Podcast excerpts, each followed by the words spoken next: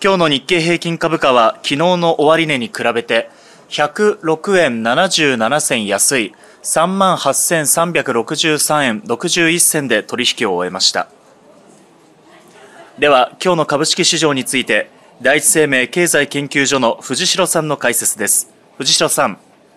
はい。日経平均は決算発表が一巡する中で年初から5000円近く上昇してきたこともあってさすがに息切れ感が出ている模様です。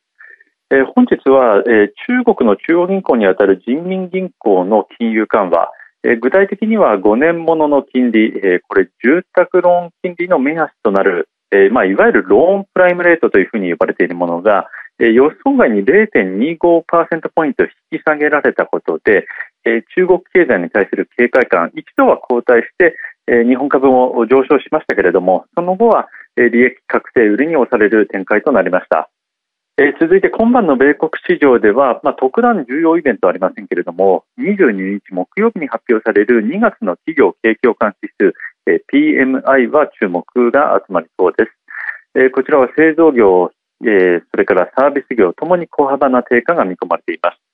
えこれは上下どちらに外れても株式市場に、えあまりいい影響が与えない、えいいいい影響を与えないと、え個人的には予想しています。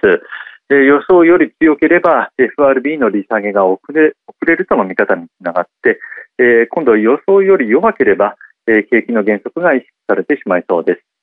え次に明日の注目は、え米半導体大手 NVIDIA の、え決算です。えこちらは生成 AI 向け半導体の中心的存在の企業です。えー、今やですね、この銘柄の決算というのは、えー、日米ともにもうマクロ的なインパクトがありますので、えー、相場全体の方向感を決めるほどの、えー、インパクトがあると思います。